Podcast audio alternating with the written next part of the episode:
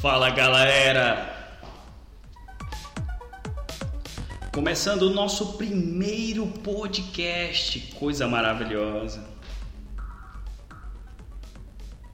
E o nosso convidado especial desta noite, manhã, tarde, não sei que horas você está ouvindo esse podcast, é ele, escritor, compositor, cantor, ministro de louvor e o cara ainda fala 17 línguas mortas. Fala com estranhos também. Ele é justiceiro? Como é que é? Jiu-jitsu ou jiu-jiteiro. Faixa cor-de-rosa, ele não tem vergonha de dizer isso.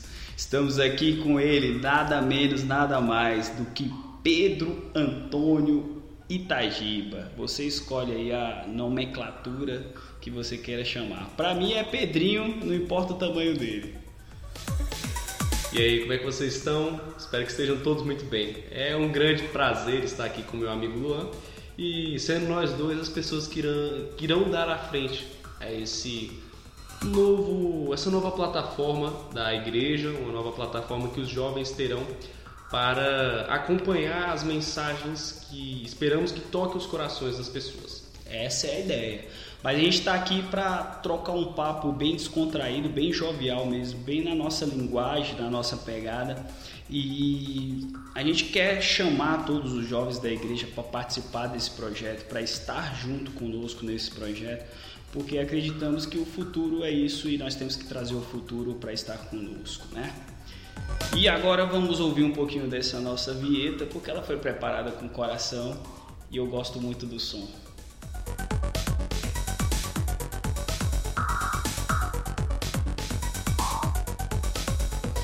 É isso, galera. Nosso primeiro convidado é o Pedrinho. Muitos de vocês já conhecem ele, sabem muito bem quem é ele.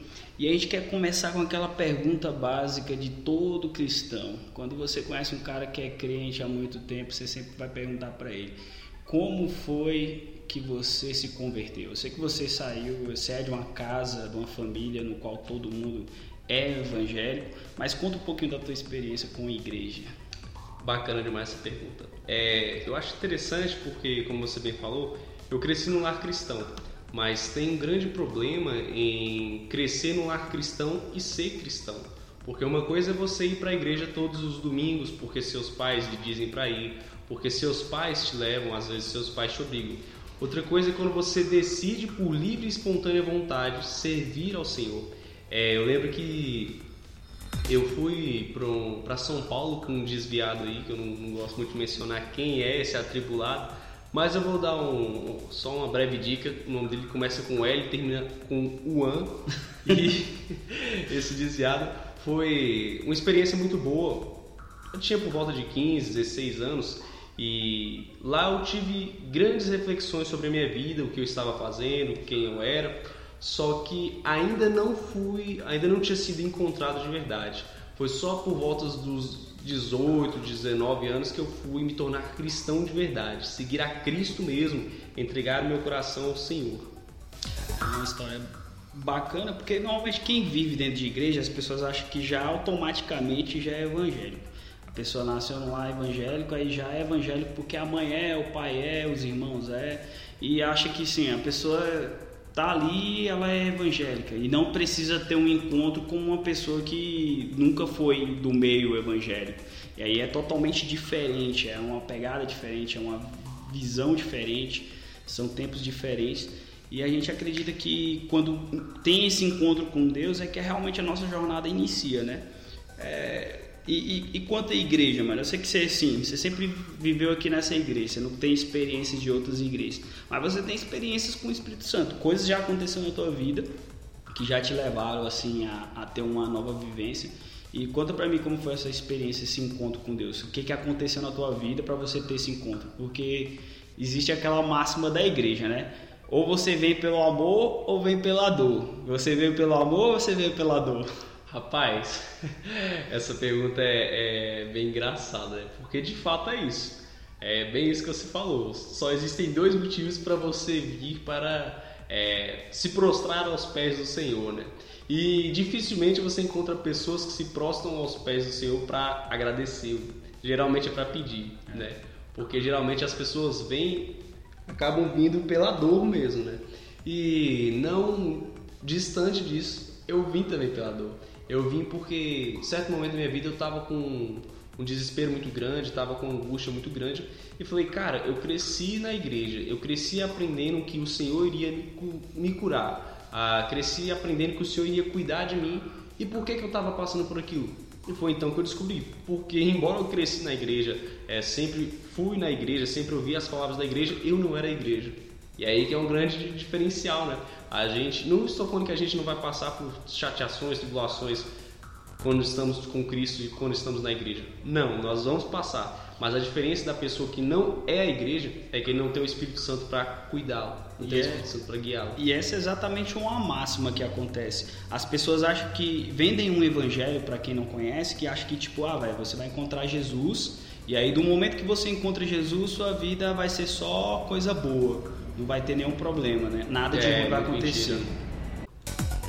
E aí acontece dessa decepção. A pessoa, pô, vive na igreja e acha que depois que conheceu Jesus, você vai ter carro novo, teu marido vai parar de beber, tua esposa vai parar de te trair, teus filhos vão te obedecer. É, em um passe de mágica tudo vai acontecer. E quem, cara, quem vive dentro da igreja sabe exatamente que o evangelho é muito mais do que isso. É. O evangelho não é essa ilusão que muita gente vende aí, né? Que fala, pô, tu vai vir para a igreja, tu vai prosperar financeiramente, tu vai ser o cara milionário, né? Eu acredito, cara, sinceramente, que o evangelho é, nós viemos para conquistar através da nossa autoridade, através da autoridade que Cristo Jesus nos dá mas é, é, é difícil passar essa compreensão para os cristãos de hoje pela alienação que a igreja sofre. É, né? é porque também é, as igrejas no Brasil, não só no Brasil, mas em muitos países, e muitos deles são países subdesenvolvidos, acreditamos que Deus ele é como se fosse a fada madrinha da Cinderela.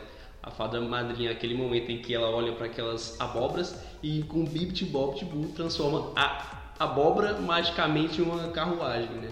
Nós acreditamos que aqueles 30 anos que nós passamos destruindo as nossas vidas serão mudados em um estalo pelo Senhor e irão irá nos transformar em reis, rainhas, é. príncipes. Não é assim que funciona. E rei e rainha nós realmente somos. Nos Sim. tornamos é, reis, príncipes, Espirituais. né? Espirituais. O difícil é a pessoa ter que entender que para trazer esse tipo de espiritualidade, trazer esse tipo de coisa para o natural, é através do espiritual. Então a pessoa tem que abrir mão de muita coisa natural para entender que a compreensão do espiritual é diferente. A própria palavra fala que nós somos seres espirituais, não somos dessa terra, somos Exato. estrangeiros deste lugar, deste mundo e que estamos aqui simplesmente de passagem, entendeu? Sim. Um, um ponto é, um, acho que foi Chesterton que disse em um de seus livros que não há nada mais extraordinário do que um homem simples cuidando de sua esposa simples cuidando de sua família simples. E não há nada mais extraordinário do que um homem simples cuidando de uma família simples. Às vezes nós pensamos que ao nos tornarmos é, filhos de Deus, nos tornarmos príncipes, nós iremos viver nessa terra como um rei em sua magnificência, quando na verdade não. Às vezes a, a, a bênção de Deus sobre as nossas vidas são nas coisas simples. E Jesus fala, né, cara, que quem busca o galardão dele aqui nessa terra, quando chegar nos fins dos tempos, vai falar: aí, ó, teu galardão você já teve aí, mano. É o ouro dos touros. É, o seu, seu tesouro teve aí. Tu trocou o galardão aqui da vida eterna para esses, prazeres temporários aí, essas coisas dessa terra. Por isso, cara, assim, eu fico muito triste quando eu vejo amigos meus na fé, né, que iniciaram a carreira na fé comigo ou por algum tempo passou pela minha, pela minha vida e tu olha para essa galera, eles estão satisfeitos com a vidinha que tem. Tipo, por exemplo, às vezes o cara tá com um bom emprego, tá com um bom salário, a família tá bem de saúde, tá tudo ocorrendo de uma forma maravilhosa na vida dele. E, cara, o chamado que Deus tem, tudo que Deus deu para ele, o talento que Deus deu para aquele cara de pregar, de cantar, de, de evangelizar, o cara simplesmente enterrou e trocou pelos prazeres dali, daquela terra, velho. De ter um emprego bom, de ter um, um salário bom, é, a família tá feliz. E assim, cara, é, a gente não tem que viver é, estilo franciscano, né? Sim. Que é mendigando aí e tal, abdicar de tudo que nós temos de, de valores, de, de cultura. Mas temos que ser consciente, cara, que quem nos deu é Deus, cara. Isso é verdade. Cara, é, você tocou num ponto em que em um dos meus livros. é engraçado falar isso, que agora tem dois. Tem dois livros e tá vindo mais um aí. Eita, mas depois vai ter uma leitura só pra É, você. Quero só ver. É, o engraçado é porque eu falei o seguinte: eu fiz um capítulo chamado Os 100 Reais. Nesse capítulo eu falo o seguinte: é, Deus, ao invés de dar os 100 reais de uma vez só, ele faz o seguinte: eu vou dividir em cinco notas de 20 reais. Duas vezes 5? 10, ou seja, 100. Então, Deus faz o seguinte: vou dividir essas cinco notas de 20 reais. Os primeiros 20 reais é aquela mudança que nós estávamos desesperados para ter em nossas vidas. Às vezes nós somos drogados, às vezes nós somos pessoas que está é, passando por lutas financeiras ou entre as mais diversas áreas. E Deus nos dá esses 20 reais. Deus nos dá essa parcela que nós estávamos desesperados. Existem dois tipos de pessoas. Aquele tipo de pessoa que fala: Deus, eu já alcancei aquilo que eu queria. Agradeço muito pelo Senhor, o Senhor foi muito bom até aqui. E a pessoa vai e vai embora. Por quê? Porque Deus já resolveu aquilo que ela precisava. Ela precisava do dinheiro para pagar suas dívidas. Ela precisava daquela cura para se libertar do vício. E Deus dá isso, ela sai. Acabou, obrigado. Só que existe outro tipo de pessoa que já recebeu aqueles 20 reais, mas mesmo assim fala: Eu acredito que o Senhor foi muito bom até aqui. Eu quero agradecer ao Senhor pela, com a minha vida e pela minha vida. Então continua. E Deus vai sempre dando aqueles outros 20 reais, mais 20 reais. E por que que Deus, ao invés de nos dar os 20 reais, já não, dá, já não nos dá logo 100? Porque o 100 seria aquele maior prêmio que nós poderíamos ter, aquele maior presente que Ele já nos deu que é a salvação. Mas para uma pessoa que não, que não está em Cristo, para uma pessoa que está no mundo, a salvação não é tão valiosa quanto parece. Cara, é interessante que eu tava ouvindo esses dias um podcast e um cara tava falando do quanto que as pessoas tentam suprir suas necessidades. É a necessidade de suprir necessidade. É verdade. Porque se você. é, existe uma pirâmide, eu não lembro de quem é, não, não sei se é Vance Kelsey, é de quem. Kelsey.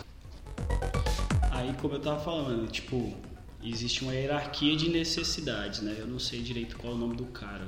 É a hierarquia de necessidade de Maslow. Isso. E aí o cara tem uma necessidade. E aí dentro desse daí tem um estudo que fala de pessoas que já nascem ricas, aquelas pessoas que já nascem com top. Sim. O cara tem tudo, ele olha para um lado e ele tem direito àquilo, que são as pessoas que têm a maior tendência de cometer suicídio, de entrar em depressão. Por quê? O ser humano ele tem necessidade de suprir as suas necessidades, como eu falei. Ele tem a necessidade de cumprir aqueles requisitos. Cara, é igual o básico. O básico ali é o quê? Comer, beber, é, necessidades fisiológicas, dormir, aquilo ali. Ele supriu aquilo ali, ele vai para a próxima missão, que é trabalhar, é, adquirir dinheiro, aí depois vai para a próxima missão, status, de, é, é, família, sociedade.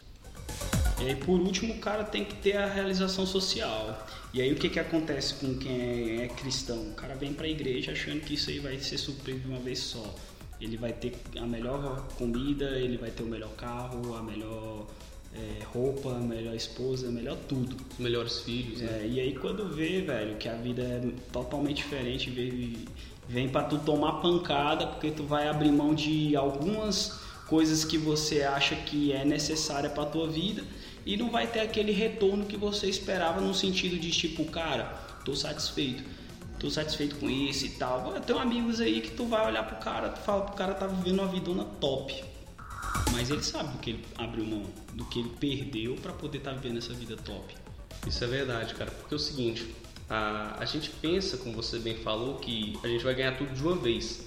Só que na verdade o cristianismo não se trata de ganhar, ele se trata de perder. cara. Exatamente. Porque, como bem Paulo falou, viver para mim é Cristo. Ou seja, Cristo diz: abra mão de tudo.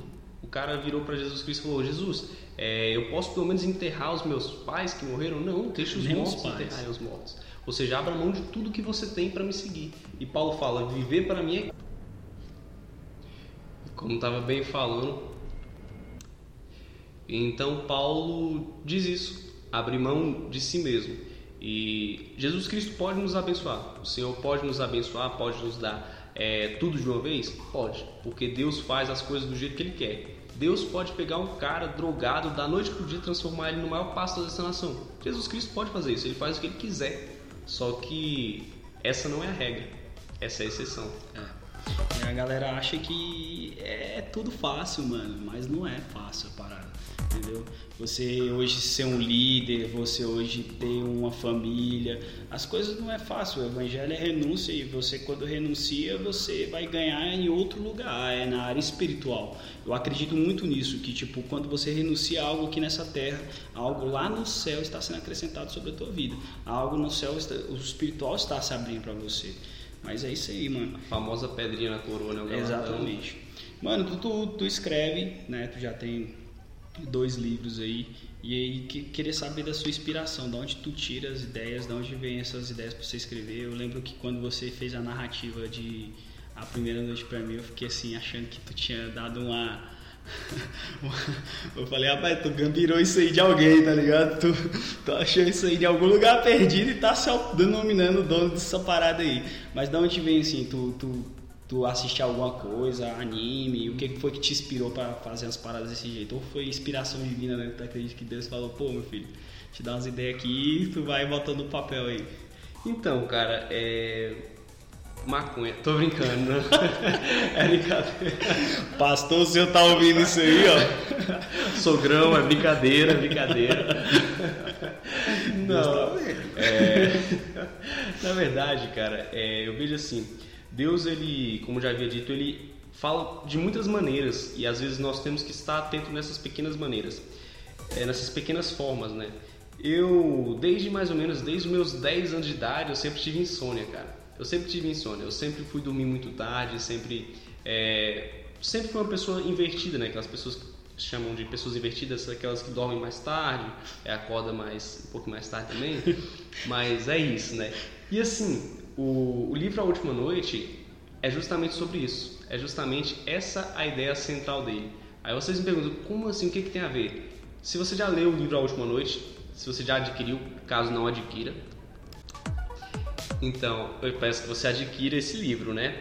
Bom, a ideia foi justamente falar daquilo que eu já vivi, aquilo que eu já senti.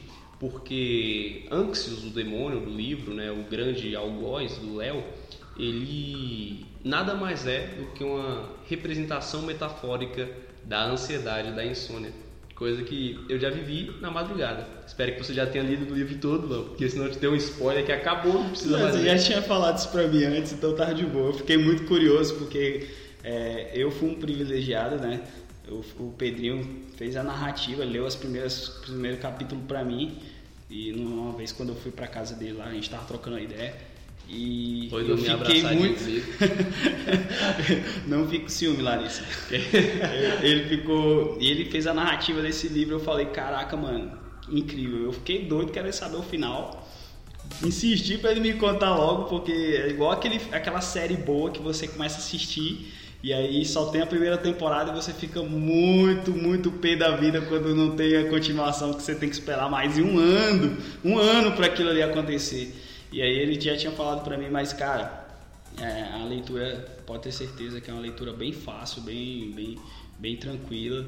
É, eu, inclusive tenho indicado para alguns amigos, né? Não só esse, mas como o Cartas, pra, Cartas de Deus também, que tipo é algo que, que a galera tem que ajudar, incentivar. E é isso aí, mano. Eu fico muito feliz de ver você fazendo isso aí, tá ligado? Porque para muitas pessoas é, ah, eu tenho um sonho de escrever, mas a pessoa nunca bota no papel. E tu não, meteu as caras, foi lá, fez o negócio, correu atrás de, de fazer as coisas acontecer.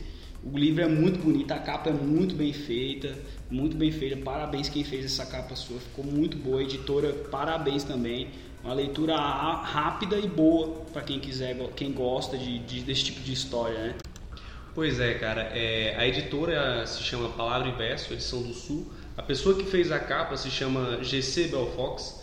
E realmente ficou uma, uma, capa muito bonita. Eu agradeço muito pelo, por todo esse carinho, por toda é, essa é, recomendação, né?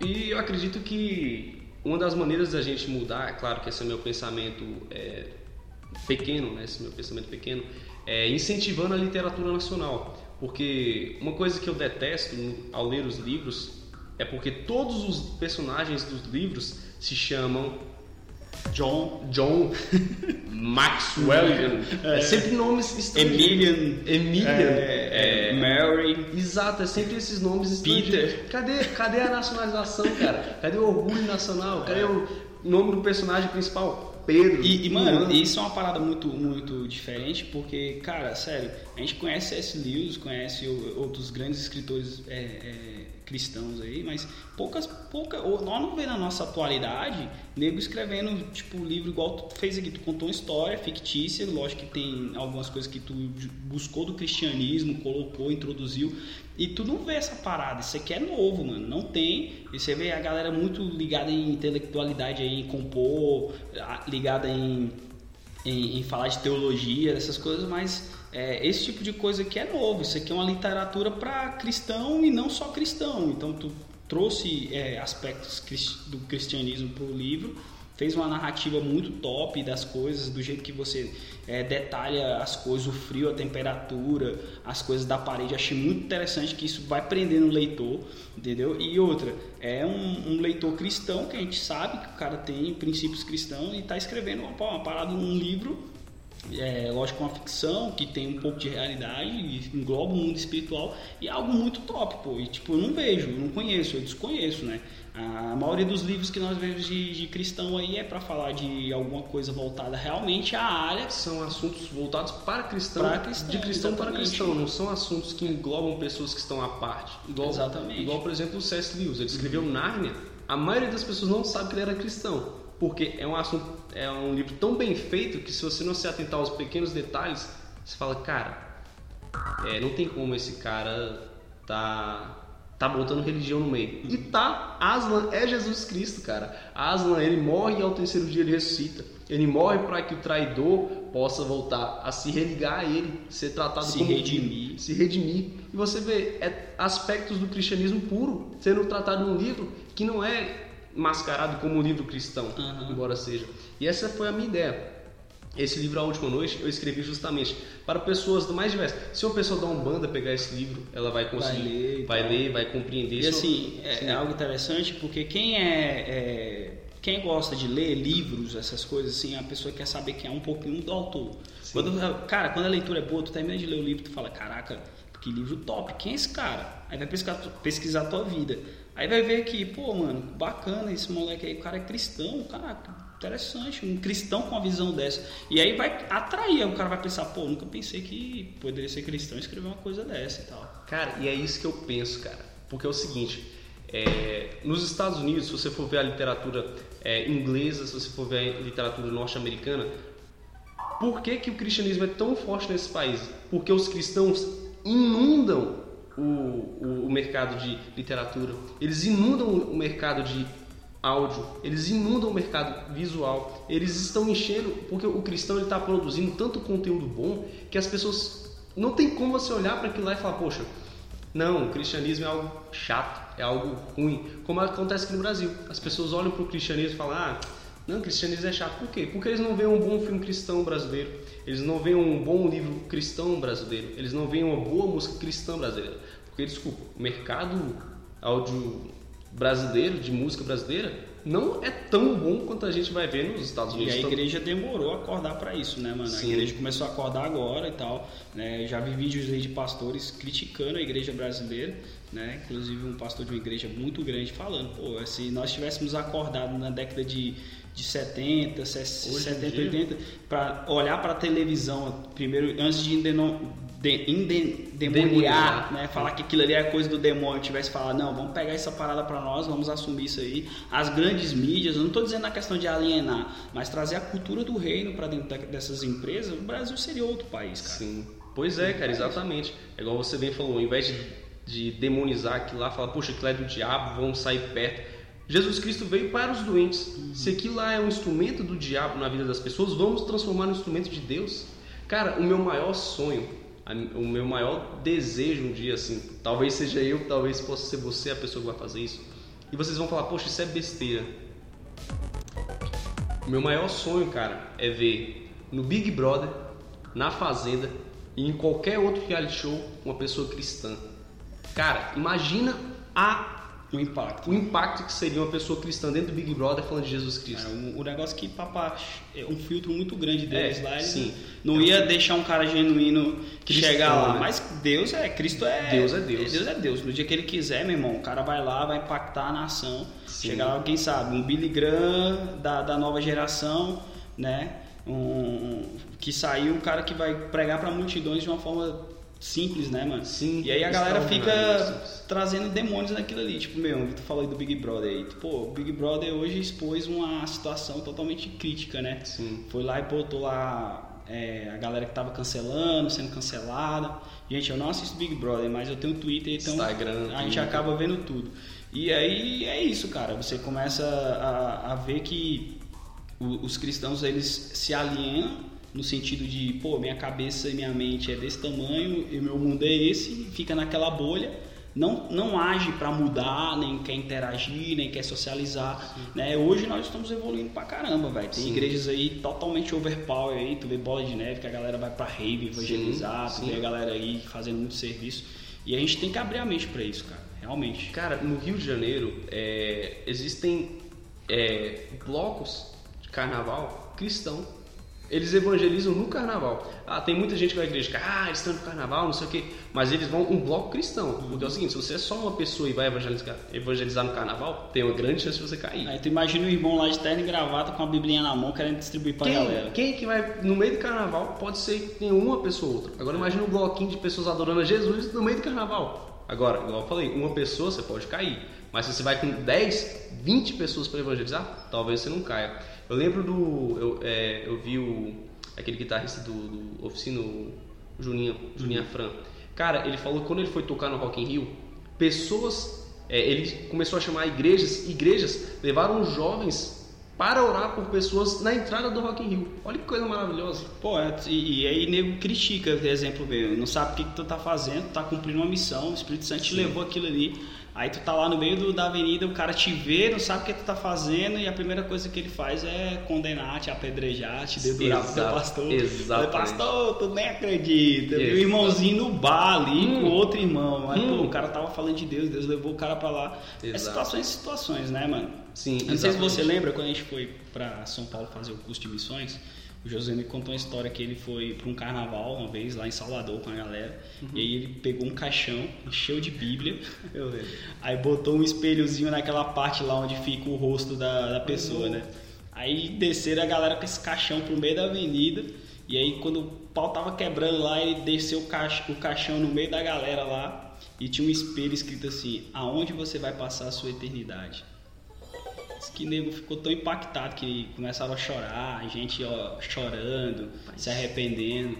Né? É um impacto mesmo que o cristianismo tem que gerar na cultura, na, em tudo, velho. Nós estamos aqui para dominar, nós somos do reino. Cara, imagina uma pessoa que está desviada vendo isso. Uhum. O cara no carnaval se prostituindo, se drogando, é, com a, provavelmente vendo aqui esse caixão com a lata de cerveja na mão e vendo isso. Cara, na hora ele vai se impactar. Às vezes o cara é um ministro de louvor, Exato. É um obreiro Exato. na casa do Senhor, alguma coisa. Exato. E às vezes pessoas que já ouviram falar de Cristo, ao ver isso, já são impactadas. Exatamente. É, eu tô, tô com um projeto aí que só duas pessoas sabem, talvez. E agora os podcasts vão saber, e agora... todo mundo que estiver assistindo a gente aqui no Bracast. Exatamente. Do nada todo mundo tá sabendo, mas é beleza. É o seguinte, eu tô. Eu, eu baixei um aplicativo chamado Omega. Esse aplicativo ele basicamente faz o quê? Você conversa com pessoas de outros países, uhum. você troca também do Brasil, de outros países e tudo mais. É, só que eu descobri ao usar que a maioria das pessoas usam esse aplicativo para fins pornográficos. Ah. A maioria das pessoas usam. Cara, quando eu descobri isso, velho, eu conversando com a galera, falei, bicho, quer saber? Eu vou envergonhar o diabo com a plataforma dele. Hum. Eu vou humilhar o diabo com isso. Cara, todas as vezes que eu abri esse aplicativo foi para falar de Deus. eu, eu já tive a oportunidade de agradecer a Deus por isso. De que eu já preguei para um cara das Filipinas que estava usando droga às duas horas da manhã, velho. Cara, você não tem ideia do quão bom isso é pra Se você. transformou um missionário sem sair de casa. Exato. Às vezes as pessoas falam, ah, eu quero pregar para as nações, eu quero é, ser um missionário lá na África, eu quero ser um missionário lá na Ásia, eu quero ser um missionário na Oceania. E você está fazendo o que para isso? Porque assim, se você quer ser um missionário que vai para o exterior, Na hum, Disney. na Disney, se quer ser um missionário que vai para a Inglaterra, beleza, mas o mínimo você tem que falar inglês E se preparar. e se preparar. Isso, né? É o mínimo do mínimo. Você tem que estar preparado, seu- espírito tem que estar forte e você tem que estar falando inglês. Não é possível que você vai chegar lá na África, a não ser que seja em Moçambique. Não. Moçambique, é. Moçambique que fala português. Angola, Moçambique. Angola, Moçambique, é, São Tomé e Príncipe e, e outros países, tudo bem. Poucos países falam português. Mas o mínimo você vai ser falar inglês e estar preparado. E nego tá achando que, pô, fazer missão é só na África e, e no Nordeste. E aí, na, na- nas quebradas dele, ele nunca falou de Cristo com Isso. aquele brother dele que tá ali na, na esquina fumando maconha. Vê o cara todo dia ele fumando maconha na rua. Ou ma- maconha não, qualquer coisa, mano. Tu vê a Tá pessoa na cigarro, rua, tá uma bebendo. pessoa parada no meio da rua e você não vai lá, pô, dar uma palavra de calento, conforto pra ela, nem nada. Você fica só criticando. E aí tu fica ali só criticando o cara, levando crítica, crítica, crítica, fala que quer ser missionário, mas não se posiciona como, né, velho? Então Deus não vai querer te usar nesse sentido. Você tem que estar pronto. É ele falar contigo e se preparar. Você achou uma forma aí de, de, de se tornar um missionário. Pô, top, mano. Isso aí é uma ponte. Deus vai te levar, vai que você abençoa a vida de uma pessoa. Acredito que dá para abençoar a vida de uma pessoa através de um aplicativo desse.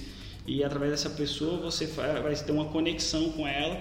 E aí aquela pessoa te convida para ir lá, entendeu? É uma porta que tu abre, mano. Com toda certeza. Embora nunca, eu, eu confesso que nunca foi meu sonho ser missionário. Uhum. Eu nunca, nunca pensei em conhecer os, os países pregando a palavra de Deus. Embora eu lembro que, ainda quando eu era criança, teve essa profecia na minha vida. Uhum. É, o pastor Hilton uma vez falou: Meu filho, coloca na prateleira espiritual. Se for da vontade de Deus, você pega e vai se cumprir. E assim de fato está acontecendo. Só que talvez eu não vou ser o missionário que vai fisicamente atravessar os Sim. quatro cantos desse país. Talvez eu seja um missionário virtual. E tem a questão também do missionário, é, daquele. Você ser um missionário terceirizado, como é que é isso? Tu patrocina um cara que vai, pô. Exato. Entendeu? exato. Deus vai abençoar a tua vida aí, daqui a pouco teus livros vão virar um best-seller, eu acredito Amém. nisso.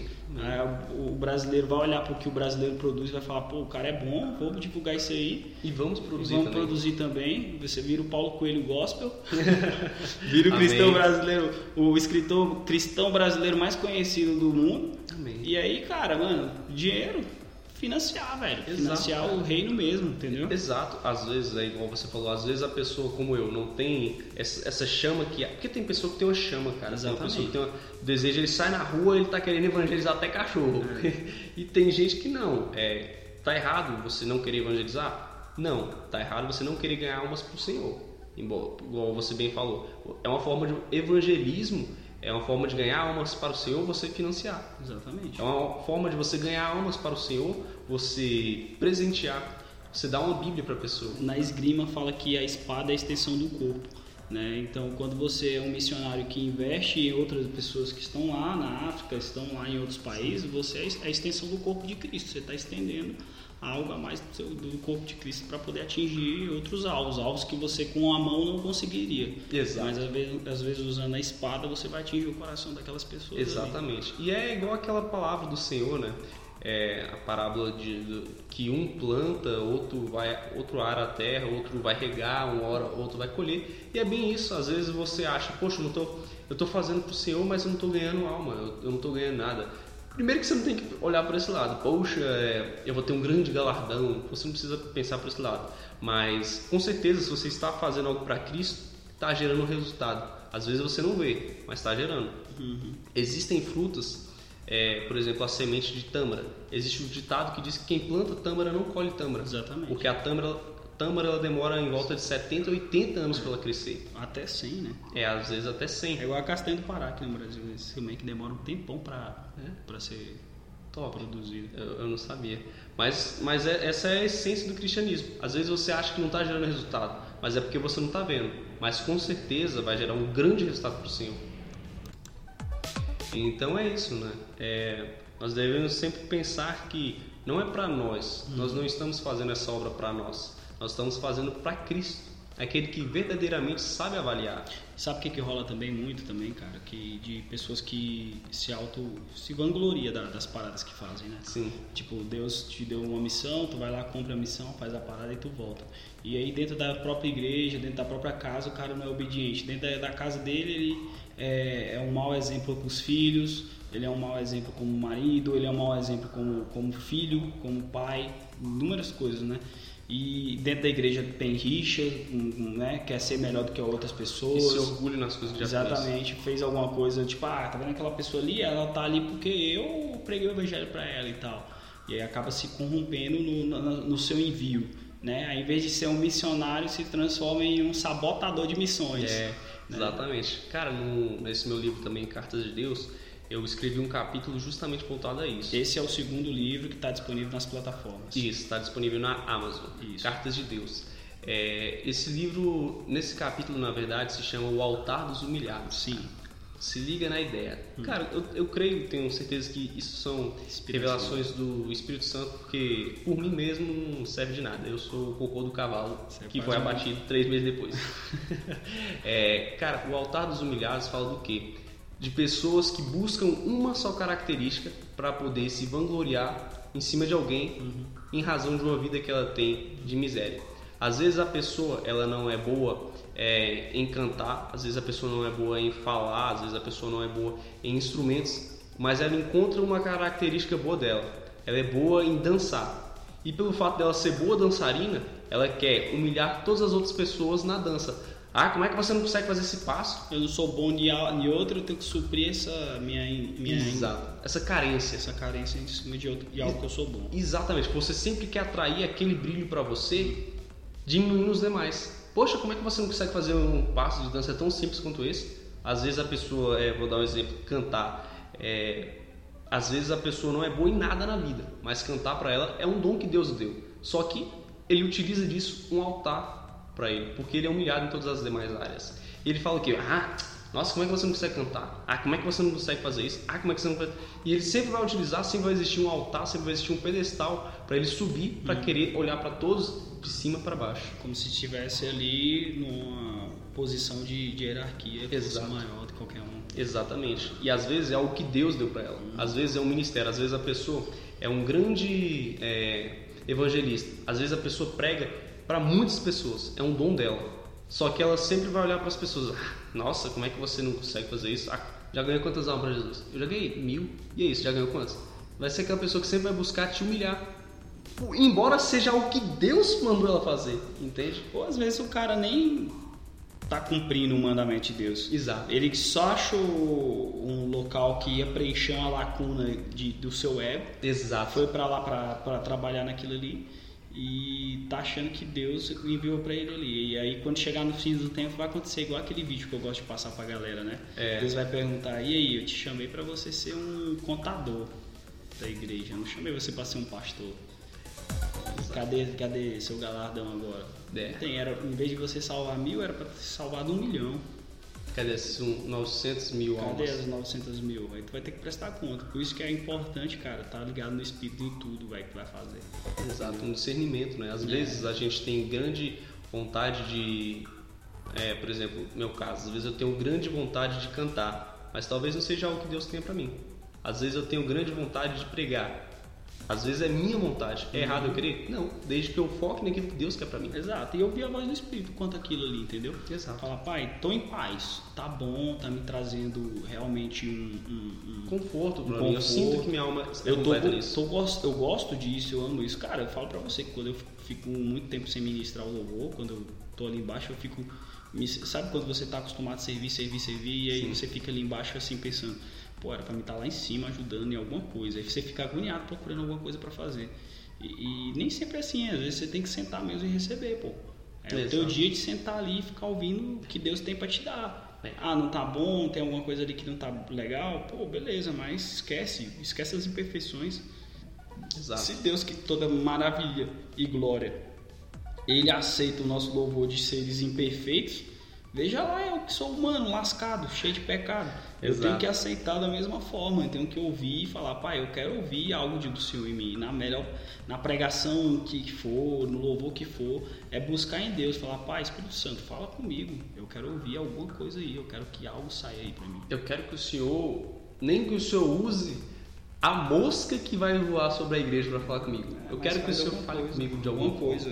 Entendeu? E entender que nem sempre vai ser pra mim, nem pra você. Às vezes é pra outra pessoa que tá ali. Exato. E aquela pessoa vai ouvir aquilo ali e vai ser totalmente impactada, né? Exato. É igual a leitura do teu livro. Às vezes uma pessoa vai ler, vai falar, meu Deus, é isso, eu tenho que buscar e vai se redimir com Jesus. Então, são coisas que a gente tem que entender que a gente é instrumento e também tem que parar para ouvir o Espírito que Sim, cumprir. exato. Porque às vezes a, a palavra ela é tudo que a gente precisa ouvir. Ela sempre é, mas nesse sentido que eu vou falar, Hum. às vezes a palavra é tudo que a gente precisa ouvir, mas não naquele momento. Hum. Às vezes é uma palavra que a gente vai ouvir hoje para daqui seis anos Faz é um que efeito. fazer o efeito. É, pô, é a plantação, né? Exato, Às vezes a sementinha fica ali guardada e tal. exato. Eu tô fazendo um curso, cara, de missões, são três vezes na semana. E, cara, o curso é impactante. Tem coisa que eu já ouvi em 50 mil vezes, bicho. Mas eu tô sendo moído lá dentro, assim, tipo, eu tô me refazendo, me, como eu falo, desconstruindo. E aí, às vezes, a gente tem que entender em toda a nossa. Tem que ser humilde mesmo, olhar pra nós e falar, pô, ser humilde ao ponto de entender que, mano, nós não sabe nada, bicho. Nós pode ler a Bíblia 400 mil vezes. Se o Espírito Santo falar pra gente dar pirueta de cabeça pra baixo no altar, a gente tem que fazer, velho. É verdade, cara. a gente tá acostumado com coisa aí. Quer o ser humano quer coisa palpável, coisa Sim, que é algo lógica. né? Que é a lógica também. Sim, exato.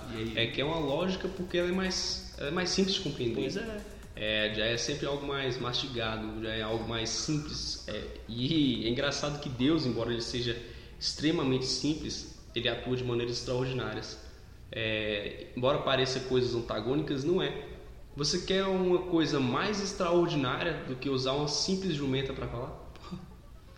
É coisa cabulosa. Né? Você quer algo mais extraordinário que derrubar muralhas gigantescas com um simples tocar de trombeta? Pois é, dando sete voltas, né? Exato. É algo assim que impacta, que a pessoa tem que entender que, velho, Deus é, ele age no sobrenatural. Né? É.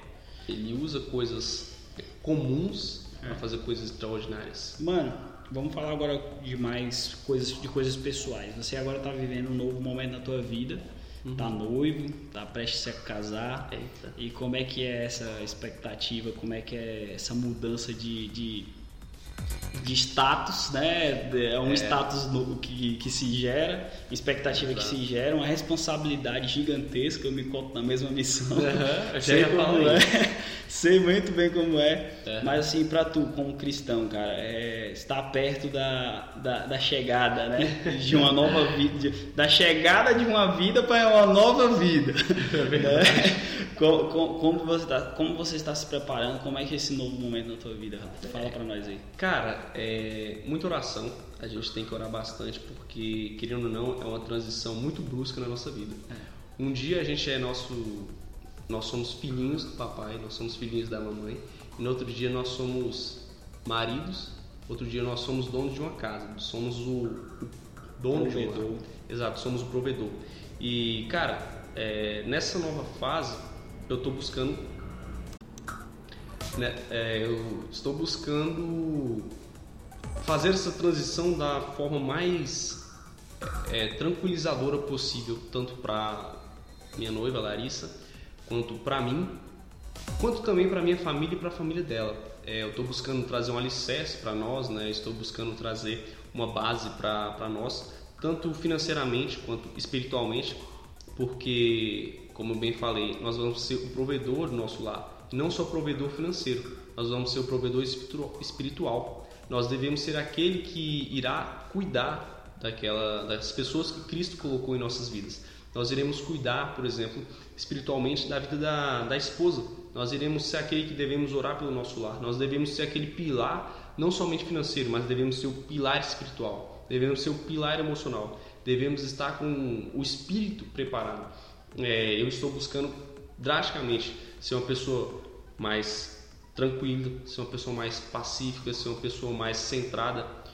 O choque cultura também é muito grande, né, mano? Tu tem uma criação totalmente diferente da dela e aí alinhar isso durante o período do noivado, eu tô sofrendo muito com isso. Sim. Porque alinhar, cara, é, é essencial você alinhar antes do casamento isso, né? E, e- e é uma fase totalmente nova.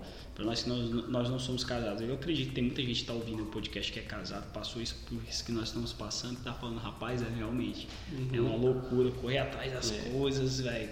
Tudo caro. A gente olha para a situação das coisas e fala, velho, não vai dar certo. E aí Deus vem com tua mão, faz um sobrenatural e as coisas acontecem assim e a gente fica, velho, só Deus viu, né? Tremendo isso, isso velho. é verdade. Tremendo. É, eu lembro de uma palavra que eu dei, cara, é, foi uma palavra bem curta, uma palavra de foi 10, 15 minutos, que foi do Mar Vermelho. Eu falei o seguinte, cara, às vezes nós olhamos para trás e está vindo faraó. Nós olhamos para frente e o mar tá fechado. E a gente fala, meu Deus, e agora o que, que vai fazer? Todo mundo sabe que o Mar Vermelho abriu. E eu pergunto, e se o Mar Vermelho não abrir? O que, que a gente vai fazer, meu Deus do céu? A gente esquece que Jesus andou por cima das águas. A gente fala, meu Deus, mas eu não tô conseguindo andar em cima das águas. Eu, o mar vermelho não tá abrindo, eu não tô andando em cima Travessa das na águas. abraçada, O que que- macho. Meu amigo, e aí, nem na abraçada você não consegue meu, eu não sei nadar, o que, que eu vou fazer? E aí o que, que acontece? Aparece um peixe e te leva pra onde Deus quer ir. Te engole. Te engole, meu amigo. Meu irmão, a vontade de Deus, se você está disposto a fazer aquilo que Deus quer, não vai ter nada que vai impedir aquilo que Deus quer fazer na sua vida. Se você está alinhado com os desejos, do Espírito Santo, Deus vai fazer e vai cumprir de uma forma extraordinariamente simples. É. Eu acredito muito nisso, cara, que Deus quer trazer uma inovação espiritual para nossas vidas e é, é um passo, né, cara, de fé. Eu sempre eu tenho falado muito isso, né? Toda vez que eu vou ministrar, ou vou, vou, vou louvar o Senhor, eu sempre falo isso, que cara, Deus está esperando que a gente saia da nossa inércia. Jesus não operou milagre de ninguém que estava parado ali, simplesmente sabendo que ele ia passar naquele dia, horário e local para ser curado. Todo mundo teve que ter uma ação, algo teve que ser feito. Desde de gritar a pedir amigos para levar ele até levar a pessoa até, até ele, entendeu? É, ou- houve um, mover de alguém para que aquela, aquele milagre fosse operado. Então, para nossa vida é da mesma forma. Se tu vê o mar vermelho e vê faraó e senta e fica chorando, meu irmão, É. infelizmente Você vai ser. você vai ser ceifado e Deus não, não, tá, não conta com esses. Ele quer contar com, com quem realmente está disposto, meu irmão. E é isso, Exato. vestir a camisa, vir para cima, publicar livro, matar barata, correr atrás de bandido aí pra livrar da cadeia. Advogar pra pessoas que estão pedindo pensão alimentícia. É, pra- o cara tem que se virar nos 30, meu irmão. Tem que ser provedor. Que eu acho que essa é, a- essa é uma atitude que tá faltando muito na. na- tá faltando na masculinidade, no perfil do, do masculino cristão hoje em dia.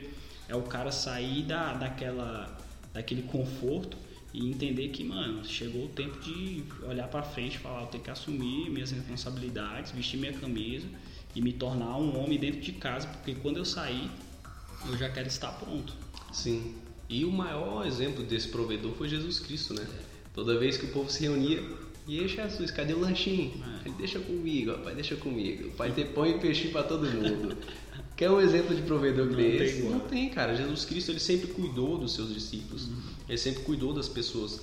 É, tanto é que ele cuidou de uma maneira tão grande que deu a própria vida. Uhum. Que é uma pessoa, um cara mais macho do que esse, que é um cara mais homem do que Pois esse. é. Porque... Não precisou casar pra demonstrar que é homem não, viu, galera? Exato. Ele já ele foi homem sem casar com ninguém. Mostrou Exato. e cumpriu tudo que ele arcou como palavra. Exatamente, porque hoje em dia também essa a ideia do homem, do macho, do machão, tá muito atrelada com a sexualidade. né? Exatamente. As pessoas acham que se você é um machão, você é um alfa, se você vai na balada e pega 50 mulheres. Se você vai todo final de semana, você tem 50 mil na conta para você gastar, festas, Bebedeira, bebedeira. Falta em iate, Exato, falta em iate, é curtindo. drogando. É, exato, a ideia do machão tá muito atrelada a isso. É a sociedade, né, cara? A gente tá vivendo um tempo que as pessoas acham que a ostentação é sinônimo de masculinidade. É, exatamente. Acha que também, é, às vezes, o machismo é sinônimo de masculinidade. É. Quando, na verdade, não. O maior machão do mundo não foi machista. Aí a gente pensa, ué, como assim? Mas ele também não foi feminista. As pessoas estão levantando uma bandeira muito errônea de Jesus Cristo, falando que ele foi feminista. Cara, é um, uns, é os extremos, né, cara? O pessoal Exato. busca é, rivalizar e criar extremidade em tudo. Quer, quer criar rivalidade em tudo, quer Sim. criar polos em tudo, Sim. né? Hoje dentro das igrejas você vê um- um- um- uma visão totalmente extremista política. Exato. Tu vê uma visão corrompida de, de, de, de evangelho. Quando não está nesse lado dessa briga política, está nesse, nesse lado dessa briga é, financeira.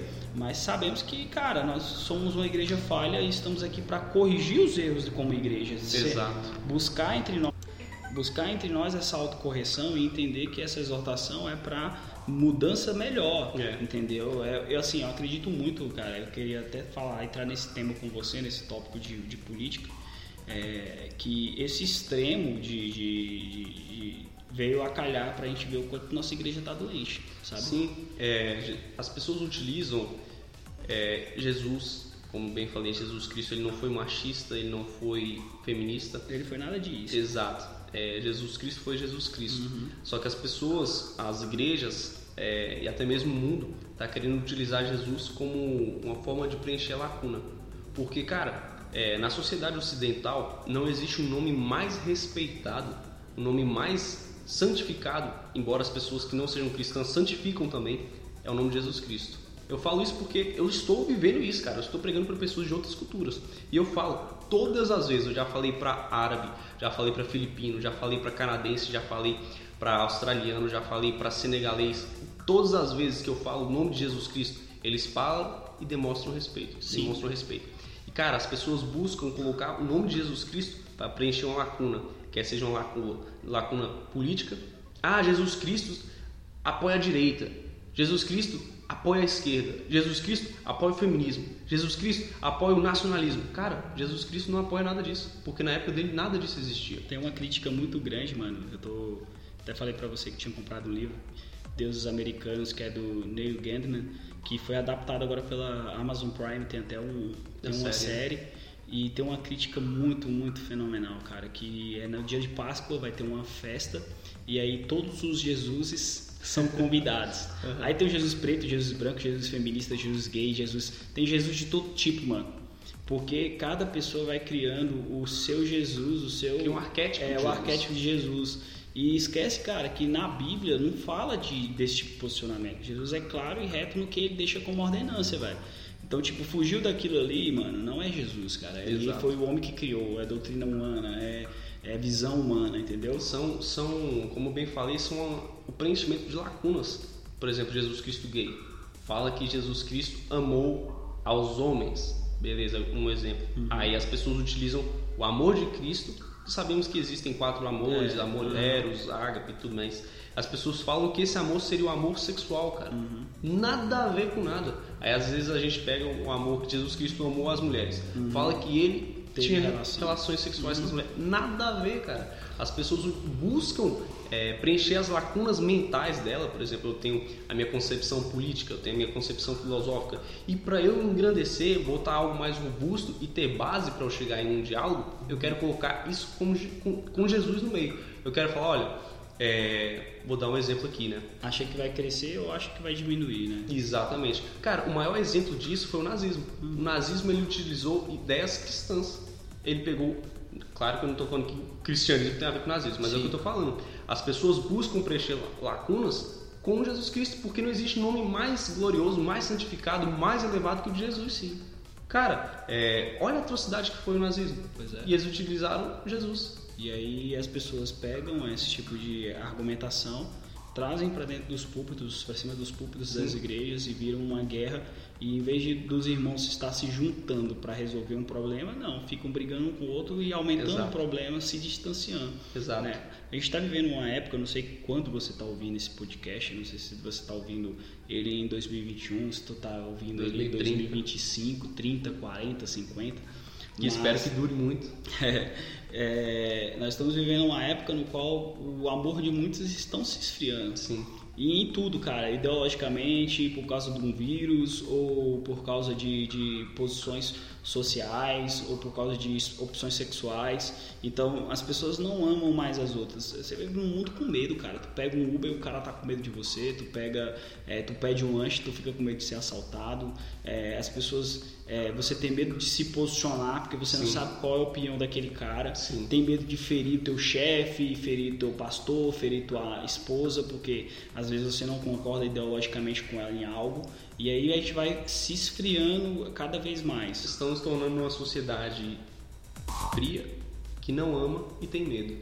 É. É, cara, o Mauro Henrique, é, ex-vocalista da Oficina G3, ele, ele fez uma música assim tão tão perfeita nisso, cara, que ele diz: é, Será que eu me tornei os vilões que eu tanto odiava, uhum. os fariseus que eu tanto criticava? E o Mauro Henrique diz nessa canção é, que eu não consigo amar quem pensa diferente de mim. E é justamente isso, nós vemos isso dentro da igreja. Cara, será que um direitista consegue amar um esquerdista? Será que uma pessoa que apoia o Bolsonaro consegue amar uma pessoa que apoia o Lula? Será que uma pessoa que apoia é, a Dilma consegue amar uma pessoa que apoia o Bolsonaro? Você vê que o diabo já infiltrou dentro da igreja, cara. Até a própria pessoa, né, mano? Eu tô fazendo um curso que lá fala que, é, que a gente deve orar pelas autoridades porque foi Deus que colocou. Deus que colocou, cara. E aí as pessoas falam assim, ah, é orar. Mano, eu já vi cristão que vem com, a, com o questionamento do seguinte: tu orou pela Dilma, tu orou pelo Lula? Ah, então não vou orar pelo Bolsonaro não, porque você não orou por ele já que você não orou nem pela Dilma nem pelo Lula, eu não vou orar pelo Bolsonaro não. Então, tipo, como se fosse um, um respaldo para ele, né? pra, é uma troca. Eu, meu irmão, tu não tem que orar para ele é, porque ele é o teu governador, teu porque ele ideologicamente tá no teu, no teu, no, na tua visão não, cara. Eu posso falar que eu tenho total, eu tenho provas que eu já fui inúmeras vezes orar no congresso lá com a igreja aqui pela Dilma, pelo, pelo governo dela, pela vida dela, e a, eu pedia que a vontade de Deus seja, fosse cumprida sobre a vida. E ainda que você não tivesse feito, é uma obrigação. É uma obrigação. A, a igreja tem que você é, fazendo, faça. A igreja tem que se levantar para orar pelas essas pessoas, não Exato. ficar aí fazendo vídeo no, na internet, metendo o pau no cara, no governador, no, no presidente, não, mano. O nosso trabalho é orar por essas pessoas. A igreja calada, em certos momentos, ela tem mais poder do que quando ela fala o que não deve falar. Exato. Porque assim, é, 95% das vezes, é estatística by Pedro Antônio, 95% das vezes é, você falar, se você for cristão, não é a opinião do Pedro, não é a opinião do Luan, é a opinião de um cristão. Se um cristão se levanta para falar mal do governo, não vai ser o Pedro que está falando mal, vai ser pastor fala mal de Bolsonaro.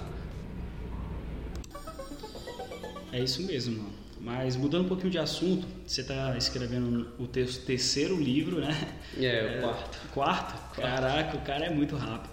É, dá uma palhinha para nós desse livro aí, fala um pouquinho dele aí, dá uma leitura, o que, que você trouxe aí para nós.